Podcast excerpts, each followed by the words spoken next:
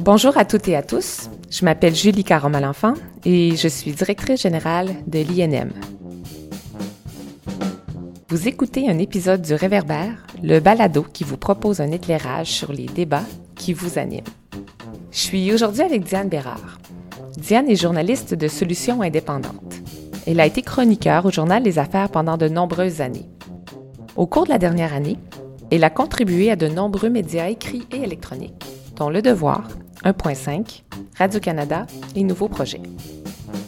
Diane connaît et fréquente l'INM depuis un bon moment déjà. Elle a suivi avec intérêt la création de l'Esplanade, un projet qui a été incubé à l'INM et qui est dédié à l'entrepreneuriat collectif, qui vit désormais de ses propres ailes.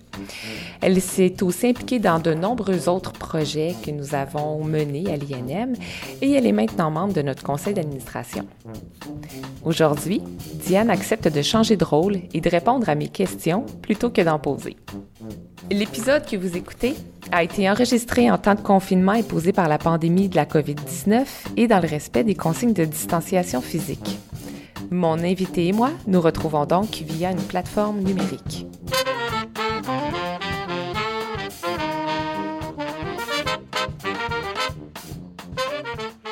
Bonjour Diane, merci d'avoir accepté notre invitation. Bonjour Julie, ça me fait super plaisir d'être là. Alors Diane, j'aimerais d'abord qu'on parle de ton parcours. Tu te présentes comme journaliste de solutions. Il me semble que c'est assez inusité dans le paysage médiatique québécois et dans le paysage médiatique en général. D'ailleurs, pour ma part, la première fois que j'ai entendu parler du journalisme de solutions, c'est il y a à peu près un an, euh, lors d'une rencontre à l'extérieur du Québec d'ailleurs, euh, où on parlait de l'avenir des médias. Alors, comment en es-tu arrivé à te présenter comme ça? Euh, j'ai commencé à faire du journalisme de solutions sans le savoir. Je te ramène en 2008. On est en pleine crise financière. Je suis journaliste économique.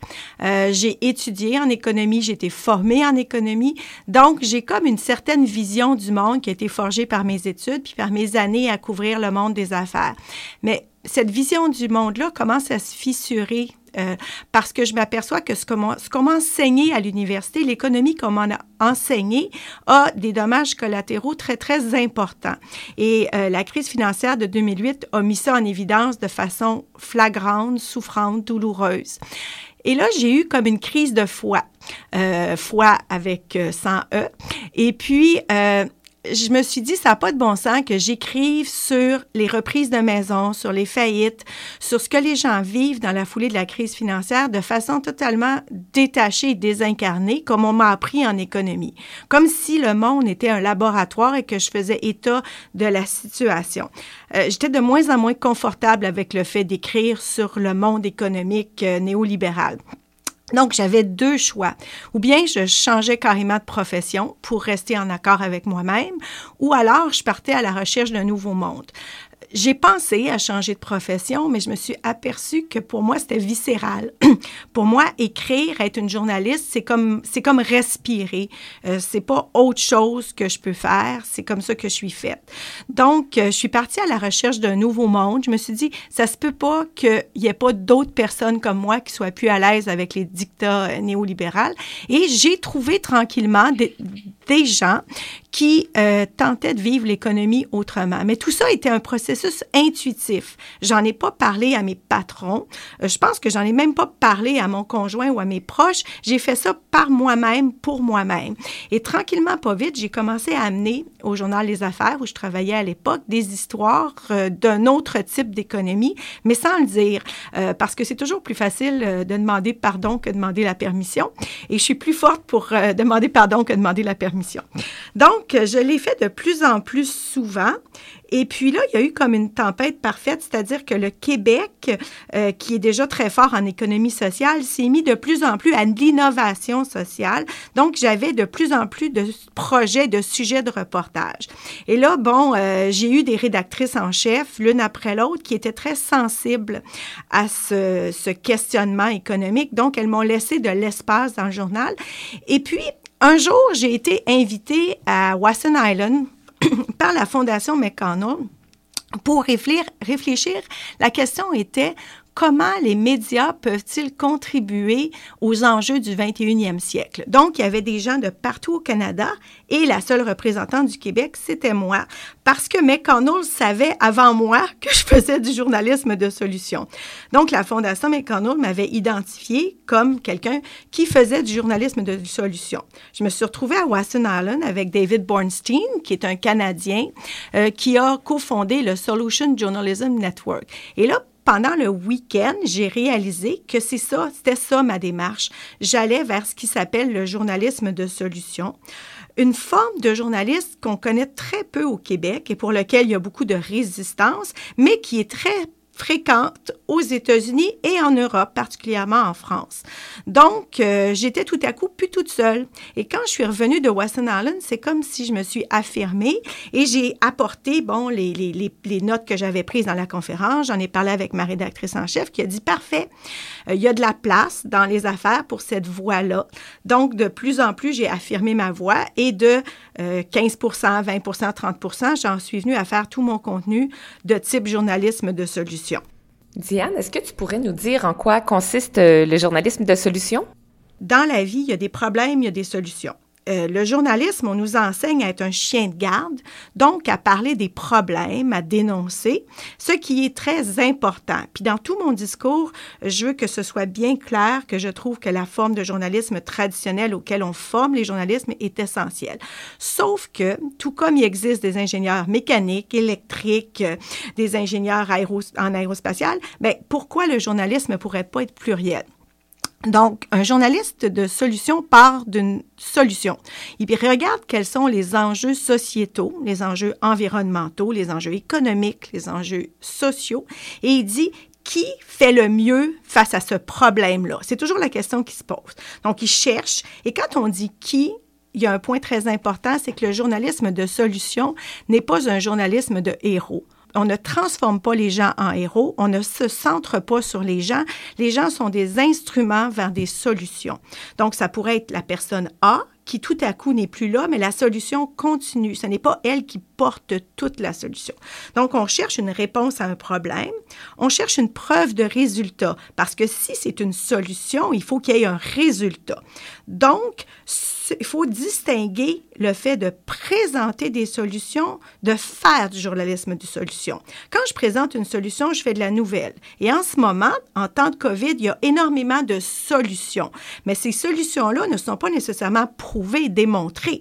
Alors, c'est de la nouvelle. Puis et c'est très important de présenter des solutions. Mais le journaliste de solution, lui, voit une approche plus écosystémique. Donc, cette solution-là se place comment dans un écosystème? C'est quoi l'éclairage nouveau? On apporte un éclairage nouveau. Donc, on se pose des questions comme qui fait mieux face à un problème? Comment la réponse fonctionne? Quels aspects du problème sont pas couverts par la réponse actuelle et on regarde, c'est très important, ce qu'en disent les experts et ce qu'en disent les détracteurs. Donc, une solution qui échoue est aussi importante qu'une solution qui est réussie parce que souvent, on construit une solution euh, nouvelle sur les cendres d'une ancienne solution. Une solution qui a échoué nous, nous indique quand même le chemin. Donc, comme tu vois, Julie, c'est une démarche qui est très structurée. C'est pas du feel-good journalism, c'est pas de la nouvelle positive, c'est pas la bonne nouvelle GM. Fait que ça, ce serait comme les premiers éléments que je peux te donner de réponse. Et est-ce que je peux peut-être euh, suggérer une façon de, l'exprimer, euh, ce qu'est le journalisme de solution, et tu me diras si c'est correct. C'est un peu comme si le journaliste de solution documentait un processus de recherche et développement. Est-ce que je me trompe? À condition que le processus ait abouti sur une solution démontrer. Parce que si c'est juste le processus, tu es en amont, donc tu es dans la recherche. Il faut que la recherche ait abouti sur un déploiement et que ce déploiement ait porté ou non des fruits avec ses limites et ses succès. Donc, tant qu'on s'est rendu jusqu'au déploiement et qu'on peut le recadrer dans une approche écosystémique, oui. Si on est dans la partie recherche, c'est pas du journalisme de solution. Merci pour, pour cette distinction, pour éviter justement qu'on associe le journaliste peut-être à quelqu'un qui accompagne un processus plutôt que de, de, témoigner du résultat euh, qui a été produit. Maintenant, j'ai aussi envie de te poser la question suivante. Euh, si on va euh, regarder euh, qu'est-ce que le journalisme selon le Conseil de presse, il y a deux genres journalistiques qui sont identifiés et décrits, soit le journalisme factuel et le journalisme d'opinion. Est-ce que tu suggères donc que le journalisme de solution est une forme de nouveau genre de journalisme qui n'est pas décrit par ces deux options? Non, c'est du journalisme factuel. Le journalisme de solution rentre dans les catégories du journalisme factuel. On se base sur des faits. Comme je, comme je te disais plus tôt, ce sont des solutions qui sont déployées et c'est très important parce que c'est ça qui donne toute la crédibilité. Donc, il faut qu'on puisse expliquer clairement au lecteur l'enjeu, donc le problème, le déploiement de la solution et ses résultats parce que sinon, euh, s'il reste avec des points d'interrogation, ça fait très promotion. Donc, il faut pas qu'il y ait aucune promotion. C'est pour ça que je dis qu'on centre pas ça sur la personne. Parce que si tu regardes, par exemple, en ces temps de COVID, les gens ont beaucoup besoin de positifs. Donc, il y a beaucoup de, de, de reportages où on présente une personne qui a posé un geste. Ça, c'est pas du journalisme de solution. Ça, c'est une nouvelle sur une personne qui a posé un geste. On ne le recadre pas nécessairement dans toute la problématique, dans tout l'enjeu. Donc, le journalisme de solution appartient au journalisme factuel. Le journaliste de solution ne donne pas son opinion. certains pourraient dire qu'il qu'il la donne en choisissant le sujet, mais ça, c'est en amont. Mais dans les faits, un article de journalisme de solution présente la solution, soulève les limites, mais c'est pas du journalisme d'opinion. Merci euh, pour cet éclairage. Et depuis le début de, de notre entretien, on fait référence à la COVID-19, mm-hmm. au confinement. Et euh, j'ai envie de te poser maintenant, comment ça se vit pour une journaliste, ce confinement, cette incapacité de sortir de la maison et d'aller rencontrer des gens? Je peux te parler de l'angle intime et de l'angle professionnel. Euh, pour l'angle intime, moi, je suis une travailleuse qui est habituée à être à la maison. Donc, euh, je, suis, habituée à avoir tout l'espace à moi. Euh, depuis le confinement, on est cinq adultes à se partager le lieu. Euh, physiquement, on est arrivé rapidement à se trouver nos zones, mais pour faire plusieurs tâches comme le journalisme, ça demande de l'espace mental. Et, le défi, c'est de trouver cet espace mental-là dans une situation où je ne suis plus seule. Donc, euh, le journalisme, c'est recueillir de l'information, faire de la recherche, recueillir de l'information et écrire. Et, et l'espace mental manque dans cette situation-là. Et si tu ajoutes par-dessus ça le fait que euh, les problèmes hurlent, mais les solutions murmurent. Donc, trouver des problèmes, c'est relativement facile. Trouver les solutions demande beaucoup de travail terrain. Moi, je suis constamment sur le terrain où j'étais avant le confinement. Je pouvais être dans 5-6 événements par semaine. Donc, euh, c'est extrêmement difficile. Euh, ça m'a demandé une énorme réorganisation de trouver des solutions à partir de mon salon, euh, dans un endroit, dans une situation où j'ai plus d'espace mental. Donc, c'est un gros défi. Et, pour un journaliste de solutions, être chez eux, c'est très souffrant parce que les solutions aussi sont très souvent locales. Donc, c'est en parlant avec les acteurs locaux, euh, en ayant des conversations très, très informelles qu'on débusque ces solutions-là euh, parce que les vraies solutions sont pas celles des héros, ce sont celles mises en place par des communautés, par des groupes. Donc, sont encore plus difficiles à trouver parce qu'elles sont pas apparentes. Donc, c'est sûr que la COVID donne lieu à beaucoup de bonnes nouvelles mais débusquer une solution, c'est pas comme débusquer une bonne nouvelle. C'est très différent. Et ce que j'entends derrière ton commentaire aussi, c'est que malgré tous les outils technologiques qui sont à notre disposition actuellement, euh, incluant euh, tous les outils de visioconférence, euh, webinaire et autres outils même de réseautage en ligne, il y en a aucun que tu as identifié qui peut remplacer ou se substituer parfaitement finalement à des rencontres entre humains. Non, euh, j'écoute beaucoup de webinaires, mais euh, il n'y a rien comme, euh, par exemple, quand je vais dans des événements, souvent il y a des ateliers de co-création parce que les solutions émergent souvent dans un contexte de co-création. Donc, j'assiste à, ces ateliers-là, bon, en, en, observatrice, mais là, dans un webinaire, c'est un format qui est très normé. Donc, il y a des conférenciers, il y a des échanges, mais il n'y a pas toute cette dynamique de, de, cohésion, de co-création, tout ça. Donc, effectivement, dans mon métier, euh, je m'aperçois qu'il y a énormément de limites euh, quand il n'y a pas de contact face à face, il n'y a pas d'échange humain. Euh, c'est très exigeant. Ça demande, je dirais, trois, quatre fois plus d'énergie mentale et physique pour arriver au même résultat. Donc, je suis constamment en situation de non-efficience. L'efficience étant le fait de faire plus on est efficient, plus on produit avec moins de ressources. Moi, je produis moins, moi, ça me prend énormément plus de ressources pour produire la même chose. J'entends aussi, Diane, à travers ton commentaire, que euh, la co-création, ça peut difficilement se réaliser sur euh, des outils virtuels. Est-ce que donc, tu euh, crois que le confinement, s'il venait à durer, viendrait à menacer notre capacité d'innovation? Puis au Québec, on dit qu'on est extrêmement innovant et on mise beaucoup sur cette capacité d'innovation pour se relancer après une crise. Alors, euh, est-ce que tu penses que cette capacité d'innovation-là risque de s'effriter si le confinement dure trop longtemps? Je vais te répondre en te citant ce que j'ai toujours dit à mes enfants depuis qu'ils sont tout petits. À chaque fois qu'ils sont dans une situation d'inconnu, quand ils se retrouvaient, euh, ils avaient peur, ils n'étaient pas sûrs qu'ils allaient aimer ça, je leur disais toujours, il faut que tu laisses la chance à la petite magie d'opérer. Mais la petite magie, elle opère quand il y a des humains avec des humains. Euh, moi, je crois à la petite magie. J'ai vu tellement, tellement souvent dans mon contexte de journaliste de solution la qu'est-ce que c'est la petite magie. Et la petite magie opère pas avec la, la technologie est un, un, instrument qui facilite, qui est nécessaire, que j'utilise. C'est sûr que tous les webinaires auxquels j'assiste, c'est mieux que rien en période de confinement. Mais il y a rien qui va remplacer les rencontres entre les humains.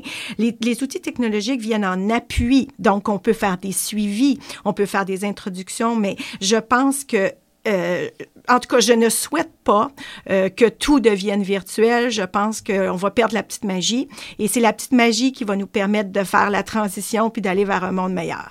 Ben, on va espérer que très bientôt, le plus tôt possible, on puisse mettre fin à tes souffrances, Diane, et te permettre de sortir de la maison. Mais je pense que de toute façon, c'est un besoin qui est partagé par euh, de plus en plus d'individus qui ont, euh, on est des, des, des, bêtes sociales finalement, les humains. Alors, c'est sûr que ça va faire du bien quand on va pouvoir recommencer à se rencontrer euh, en personne. Mais tu sais, Julie, moi, c'est pas tant pour les échanges parce que je suis beaucoup dans un rôle d'observatrice. C'est la nourriture, c'est me, me, nourrir.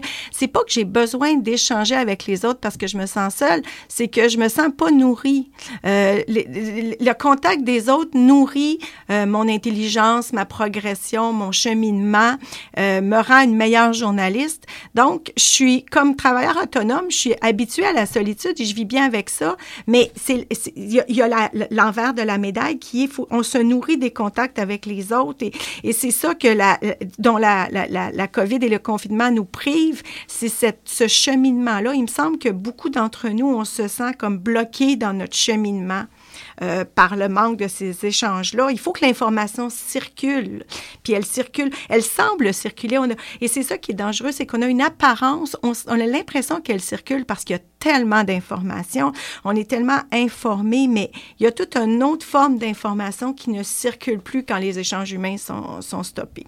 Puisque on enregistre cet épisode euh, du réverbère en pleine pandémie de la COVID-19 et que la question du confinement teinte, euh, bien entendu, tout ce qui se passe et euh, notre vécu actuellement. C'est assez envahissant comme, comme situation.